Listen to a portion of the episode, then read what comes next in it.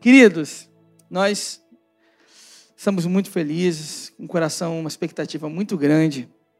E hoje eu queria falar sobre um tema que me chama muita atenção, que é um pai aprovado por Deus. A pergunta que fica para nós é: Jesus veio ao mundo para cumprir a missão de salvar a humanidade. Quando a gente olha para o tamanho dessa missão, é algo sobrenatural, impossível.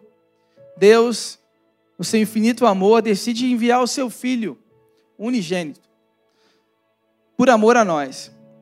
Só que esse filho, ele vem 100% homem e 100% Deus. Ele veio para ser o exemplo de santidade no seu corpo humano, seu exemplo na sua nobreza, no seu cuidado, no seu amor, mas ao mesmo tempo, esse filho, que era 100% homem, ele também foi 100% Deus.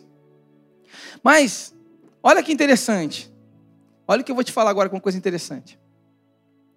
Para que a missão pudesse ser completa, para que Jesus viesse ao mundo e pudesse viver realmente tudo que, que ele viveu, a ponto a gente estar tá aqui hoje, alcançando a nossa salvação, Jesus precisava de uma família. Jesus também foi alguém que precisou de um pai e de uma mãe. Jesus também foi alguém que precisou de uma educação. Porque você concorda comigo que muito do que a gente é hoje é reflexo do que a gente aprendeu na infância, sim ou não? Nós vivemos hoje o reflexo da nossa educação. Muita coisa. Às vezes a gente recebe isso de forma errada e demora alguns anos para a gente perceber e depois curar isso. Marcas e traumas que ficam no passado, desde a infância. Agora, a história nos mostra que Jesus foi o escolhido para vir à terra. E a história também nos mostra que José foi o escolhido de Deus para ser o pai de Jesus. E a pergunta que fica para mim e para você é: por que foi José escolhido para ser o pai de Jesus? O que será que José tinha de diferente? O que será que José tinha de especial? Quais são as características de José? Por que ele foi escolhido de Deus? E é sobre isso que a gente vai meditar. Porque, sem dúvida, José foi um pai aprovado por Deus. Quero que você abra sua Bíblia aí em Mateus, capítulo 1, Evangelho de Mateus capítulo 1. Nós vamos ler do verso 18.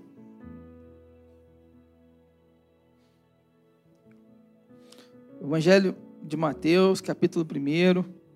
Nós vamos ler do verso 18.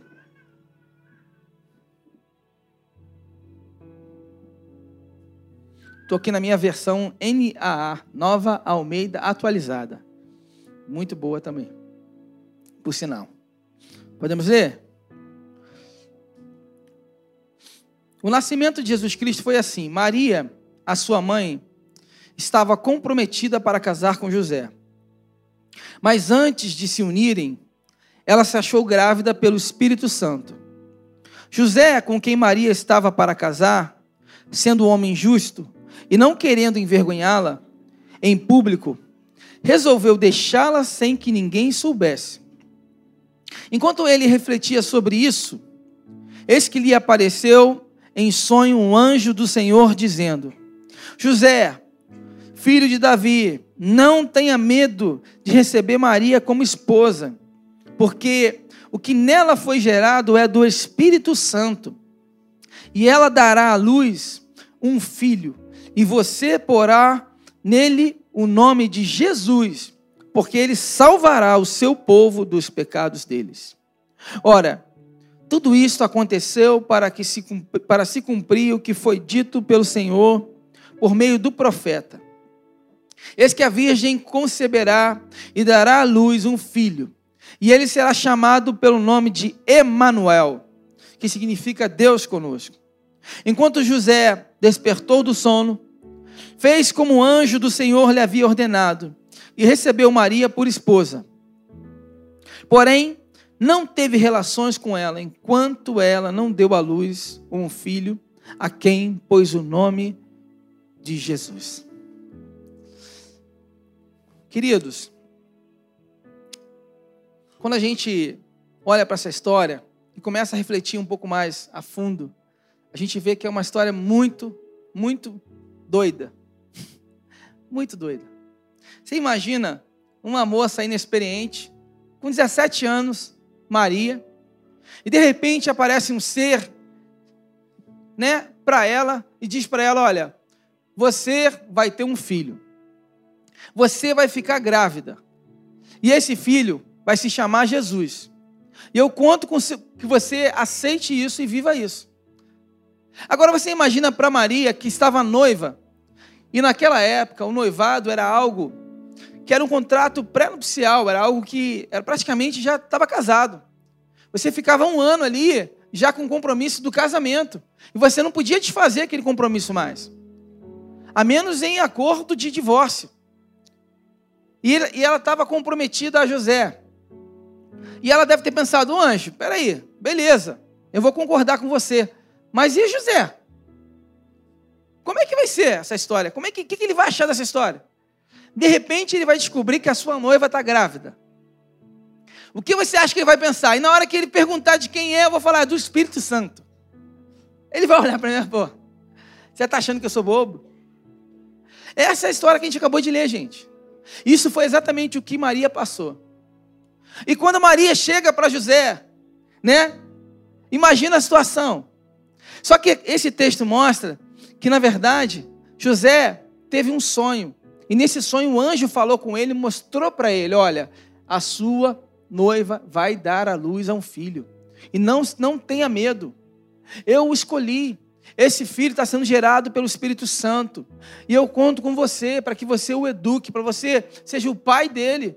Para que, porque esse filho será chamado Jesus, será chamado Emanuel, o Deus conosco. E eu quero que você cuide dele e seja um bom pai para ele. Agora para para pensar, gente. O texto nos mostra que em nenhum momento José questionou a voz do anjo. José obedeceu. José obedeceu sem olhar para trás. E aí, o que, que me chama a atenção aqui? Quando a gente olha para esse texto, a gente pode tirar aqui quatro características do que é um, ser um pai aprovado por Deus. Primeira coisa que a gente aprende aqui no versículo 18, que diz assim: versículo 18.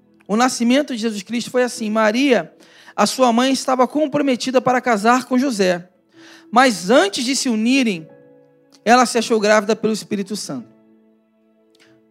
Primeiro ponto, respeite, respeita a individualidade dos componentes da família.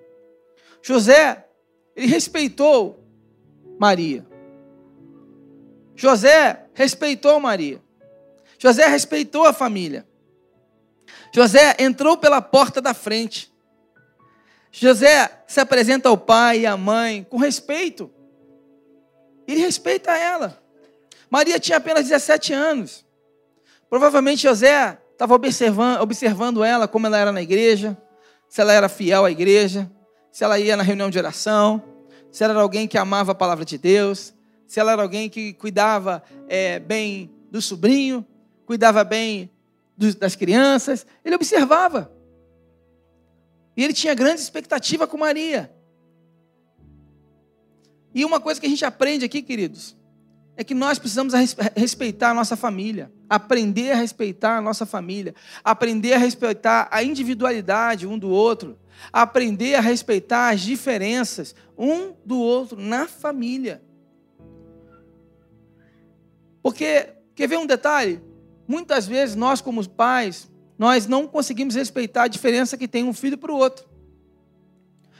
Mas eu dou a mesma educação para ele, eu não entendo. Eu, eu, eu, eu, educo ele do mesmo jeitinho. Só que você pensa que educa do mesmo jeito, mas você não educa, porque cada um reage de um jeito. Cada um tem uma personalidade, cada um tem um jeito. Então você não educa do mesmo jeito, por mais que pareça, não é. E nós temos que entender isso e respeitar a diferença de cada filho.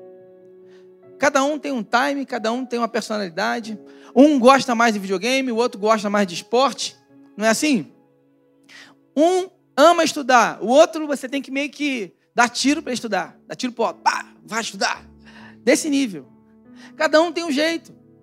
Um você fala uma vez, ele já vai, o outro você tem que falar dez vezes, ele fala que vai, mas não vai.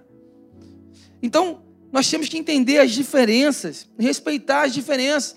Outro exemplo, ah, pastor, eu estou muito chateado com a minha mulher, porque ela não me trata igual minha mãe me trata. Glória a Deus por isso. Glória a Jesus. A gente faz comparações que não tem que comparar. Ah, eu quero, eu espero ser tratado igual o meu pai. Meu pai me tratava como uma princesa. Mas o meu marido parece um rinoceronte. Queridos, cada um tem um jeito. Cada um tem uma maneira de ser. Nós temos que respeitar essas diferenças um do outro e entender e aceitar. Às vezes, numa família, dependendo da cultura da família, tem de tudo. Tem campeonato de arroto, tem.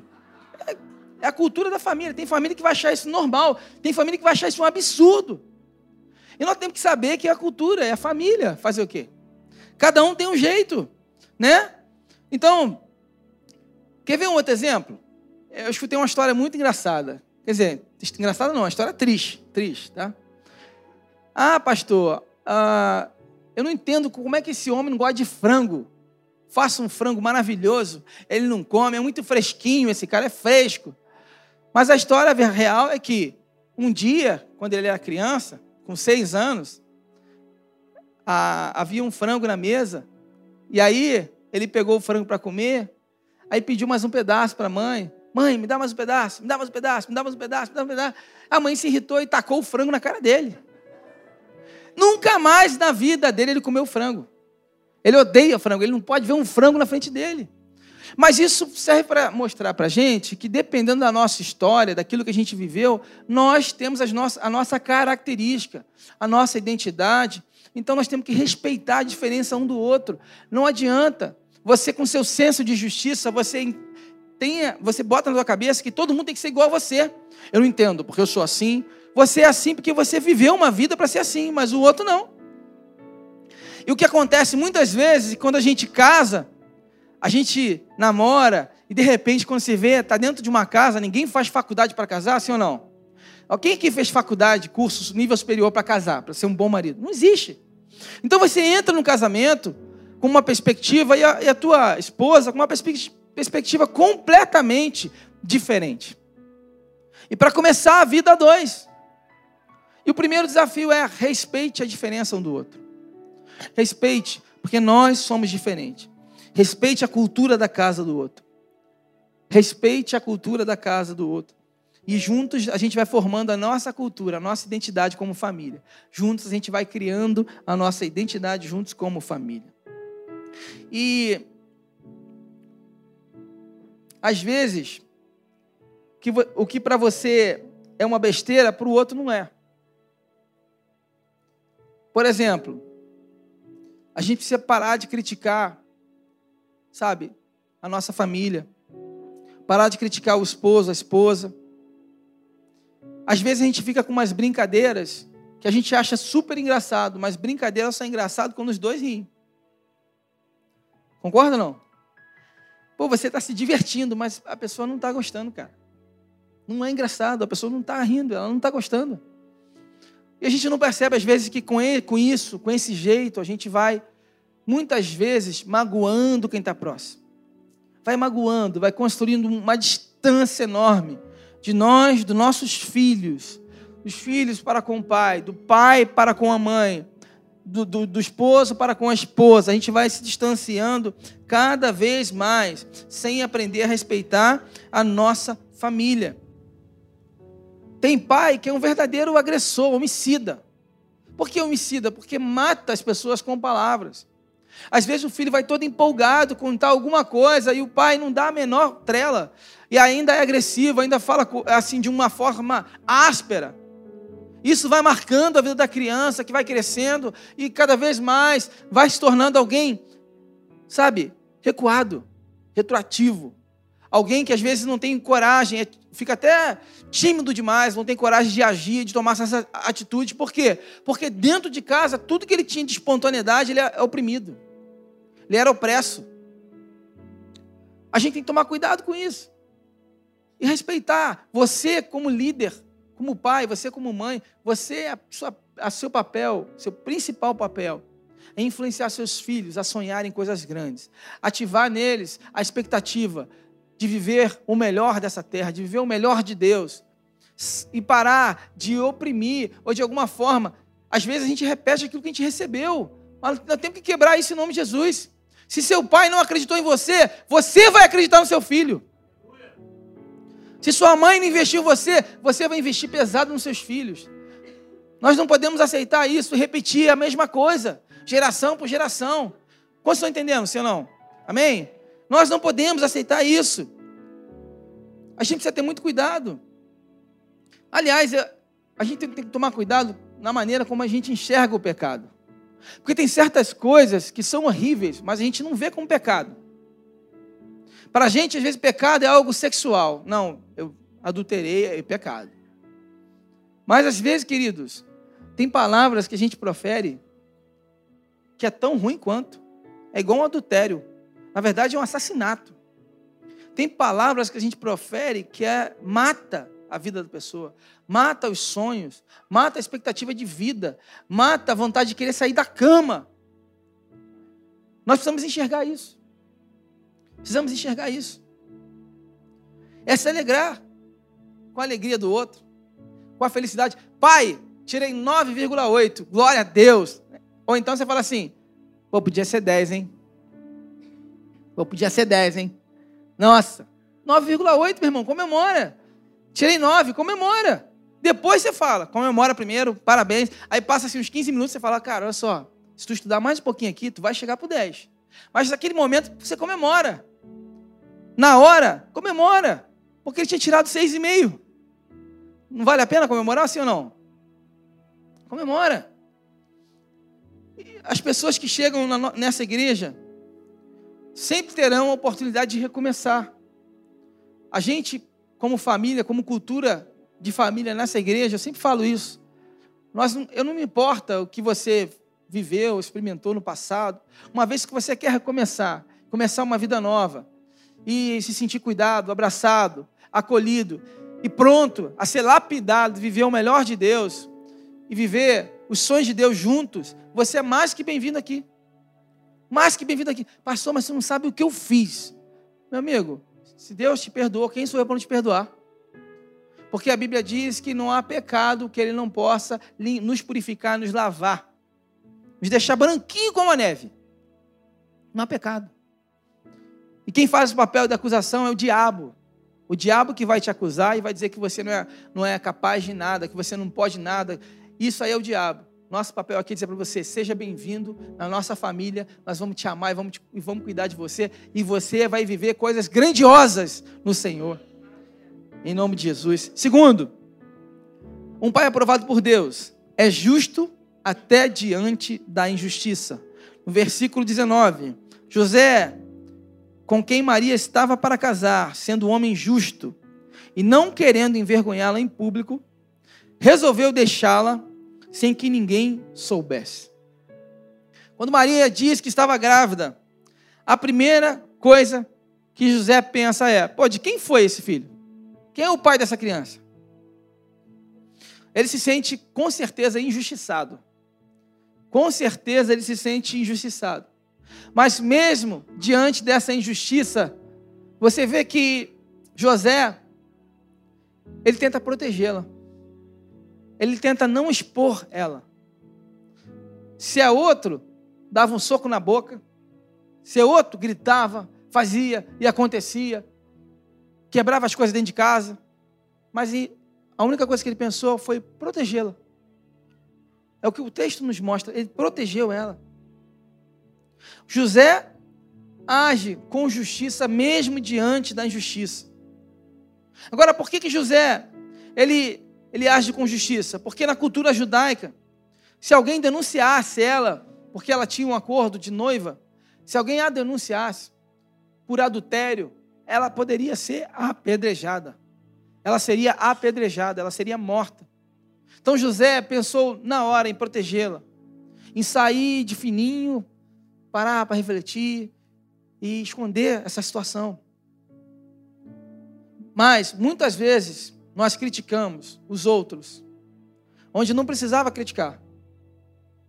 Às vezes, tua esposa fez uma comida com tanto carinho, se esforçou, fez o melhor que ela pôde, sabe? Ela passou ali um dia cozinhando para quando você chegasse em casa.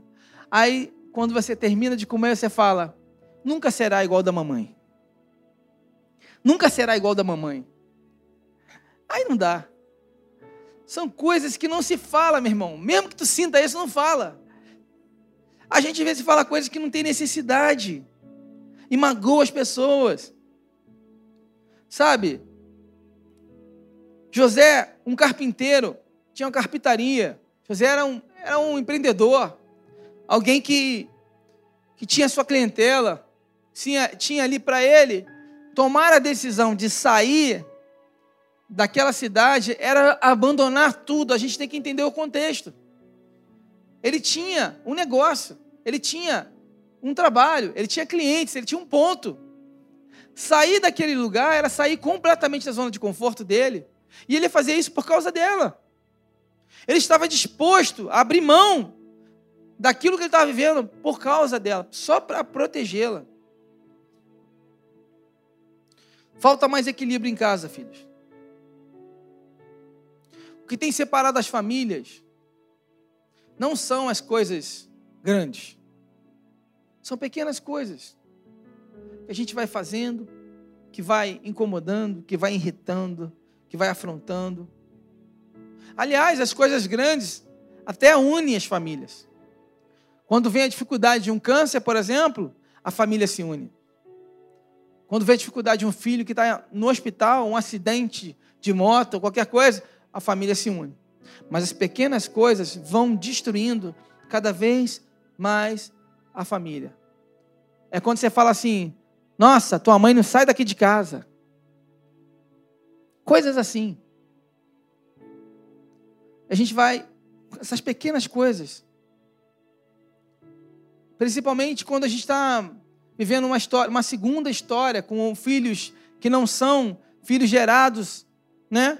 É, é, é, casou com o filho de um outro relacionamento e começa, às vezes, ciúme do filho, da mãe com o filho. Tem gente que tem ciúme do filho, do marido com o filho, do filho com o marido, da, da esposa com o filho. Pequenas coisas que vão incomodando e vão destruindo a família. Nós temos que estar atento a isso. Terceira coisa, um pai aprovado por Deus paga o preço pela vontade de Deus em sua família. Versículo 24 vai dizer: Quando José despertou do sono, fez como o anjo do Senhor lhe havia ordenado e recebeu Maria por esposa. Imagina a família de José sabendo o que aconteceu. Se fosse sua família, ia falar o quê? Cara, tu tá doido? Essa mulher está grávida de outro, meu irmão. Tu tá maluco, tu vai insistir nesse negócio. Com José não deve ter sido diferente, não. A família de José deve ter criticado ele, deve ter perseguido ele, deve ter reclamado dele, deve ter feito alguma coisa. Então, para José não foi fácil. Tinha um preço a ser pago. O povo em volta, não há garantia que o povo era espiritual, não. Mas ele decide pagar o preço pela vontade de Deus, pela sua família. Ele decide pagar o preço pela sua família. E eu faço uma pergunta para você: qual é a vontade de Deus para sua família? Qual o preço que você está disposto a pagar por amor a Deus e por amor à sua família? Às vezes o preço não é tão alto. O preço, sabe qual é? Você ter a coragem e a dignidade de pedir perdão. Às vezes o preço é você ter a coragem de reconhecer os seus erros. Erros esses que você já sabe que cometeu. Você só está mentindo para você mesmo. Preço, às vezes, de você ter a coragem de olhar nos olhos do seu marido ou da sua esposa e falar: Eu te amo. Sinto saudade do tempo que a gente ria juntos, do tempo que a gente dormia juntos, do tempo que a gente se olhava nos olhos e fazia coisas simples, com muito amor. Coisas simples podem mudar completamente o seu relacionamento, a sua família, a sua casa. O desafio de um membro da família precisa ser o desafio de todos da família. É entender que a família é como um corpo. E, tudo que nós decidimos não é de forma individual, mas é pela família, em prol da família. Às vezes você está desempregado como pai, e teu filho está na academia mais cara. Aquele momento você não pode pagar. E é sentar e conversar, filho, eu não posso pagar essa academia agora. E juntos a família se une, conversam e decidem o que é melhor para a família. Família é uma parceira. É economizar na luz, economizar no banho. Tem gente que vai tomar banho só Jesus. Parece que vai queimar, né? Tão quente aquela água. Minha esposa é assim, ela bota água bem quente. Eu não consigo entrar na água, é muito quente. Mas é isso, você ter essa, essa, essa cumplicidade de se ajudar como família. Sabe, essa parceria. Eu vi uma vez no jornal um pai que era policial, também com uma mãe policial. E aí eles decidiram ensinar para o seu filho de 13 anos, de 13 anos, a atirar. Ensinaram ele a atirar, depois a mãe ensinou para ele a dirigir. Com 13 anos, o que ele fez? Um dia, esse filho matou o pai, matou a mãe, a tia e a avó. E pegou o carro, foi dirigindo para a escola e se matou na escola. Não quero julgar a atitude dos pais, mas uma coisa eu posso falar. Como que um pai e uma mãe ensinam um filho a atirar? A usar uma arma de 13 anos de idade. Nós precisamos de fato perceber se estamos no caminho certo na nossa família. Se estamos na direção certa. Se você está ensinando para o teu filho o que vai trazer vida ou o que vai trazer morte. Se você está ensinando para o seu filho algo que vai trazer esperança, fé, ou algo que vai empurrá-lo para o mundo, empurrá-lo para as drogas, empurrá-lo para algo que não vai fazer bem para ele. E último ponto: um pai aprovado por Deus é obediente a Deus. Como a gente vê no versículo 24. Quando José despertou do sono, fez como o anjo do Senhor lhe havia ordenado e recebeu Maria por esposa. Ele obedece aquilo que o anjo diz. Foi o Espírito Santo, sim, que concebeu o menino. E o que a gente percebe e a gente pensa é, será que nós temos obedecido a Deus? Será que temos ouvido realmente a voz de Deus? Será que a gente está cumprindo o propósito de Deus? A verdade é que muitas vezes a gente faz as coisas e depois pergunta para Deus. A gente toma as decisões e depois coloca Deus nas nossas decisões. A gente vai à frente e depois fala assim: Deus, me segue. Quando na verdade a gente deveria primeiro perguntar para ele o que ele espera de nós, qual a decisão que ele tem para nós. Quantas vezes seu filho já te viu lendo a Bíblia? Quantas vezes seu filho já te viu ajoelhado no seu quarto, em oração, clamando ao Deus Todo-Poderoso? Um menino de 17 anos pulou no colo do seu pai e falou: Pai, hoje você está fazendo 45 anos de idade, eu vou te dar 45 beijos e começou a beijar o pai. Só que aquele pai, ele estava preocupado, ele estava ocupado com outras coisas. Ele falou: Sai daqui, menino, sai daqui, menino. Não, eu vou te dar, pai, isso aqui, sai daqui, menino. E ele ficou muito triste, foi para o quarto, chorando. E uma semana depois, o menino morreu afogado. E aí, o pai, no enterro, olha para o menino, chorando, lá dentro do caixão, e diz assim: eu só queria ter deixado você completar o seu presente. Eu só queria ter deixado você completar o seu presente. Todo o seu presente. Se a gente parar para pensar, queridos, em Hebreus 9, 27, diz para nós que ao homem está destinado morrer. Todos nós vamos morrer. Vindo depois o juízo de Deus. No Salmo 90 diz que breve é a vida do homem. Nós não sabemos nem o dia nem a hora, sabemos que é breve. Ou seja, a gente só tem uma vida e essa vida é curta. Uma vida que é curta. Então, você tem que saber o que você vai fazer da sua vida. Você tem que saber de fato o que você vai ensinar, o que você está ensinando para o seu filho. Se você vai ensinar o seu filho a ser um homem, uma mulher que ama Deus, que ama Jesus, ou se você vai deixar o mundo treinar o seu filho. Se vai ser, se é a maior influência para a sua vida, vai vir para a vida do seu filho, vai vir de você ou se virar dos amigos do mundo. É isso que você precisa decidir hoje. É isso que a gente precisa decidir hoje. E eu concluo essa palavra dizendo que cada pai, que cada mãe, que cada filho tome uma decisão nesse momento. Uma decisão de viver da melhor maneira, da melhor maneira. Da maneira que Deus realmente espera que você viva. Essa é a breve história que temos para contar. Estamos aqui nessa breve história, nesse mundo. Que cada um decida viver intensamente a sua vida. Que cada um decida viver intensamente a sua vida. Dê ao seu pai os beijos que no caixão não, não resolverão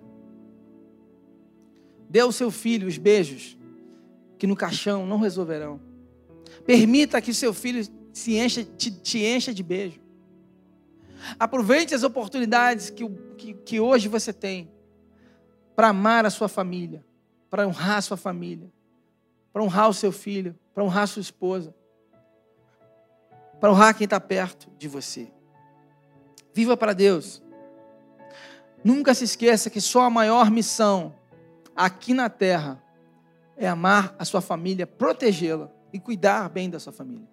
Essa é a sua maior missão aqui na terra. A igreja hoje precisa ser a principal influência que luta a favor da família. Porque se a gente depender do governo, o governo é falho. Se a gente depender de outros, é falho. As escolas, que agora Muitos não comemoram mais o Dia dos Pais. Por quê? Porque muitos, muitos, muitos filhos não têm, estão tá, tá separados, os pais são separados. Nós precisamos tomar cuidado com isso. A vida é uma quantidade de tempo. E às vezes temos os nossos filhos tão perto de nós, todos os dias, mas não valorizamos esse tempo que nós temos para ter um tempo de qualidade com cada um dos nossos filhos. E a minha pergunta para você nessa noite é: será que você hoje também é um pai aprovado por Deus? Será que você hoje é uma mãe aprovada por Deus? Será que você hoje é uma filha, um filho aprovado por Deus? Se hoje Jesus, se Deus tivesse que escolher alguém para cumprir o propósito dele nessa terra, você seria o escolhido? Você seria o escolhido dele? Essa é a expectativa que Deus tem para nós. Essa é a expectativa que Deus tem para nós. Que a gente viva essa vida em obediência, em amor e decida viver para Ele, honrá-lo, respeitá-lo a todo tempo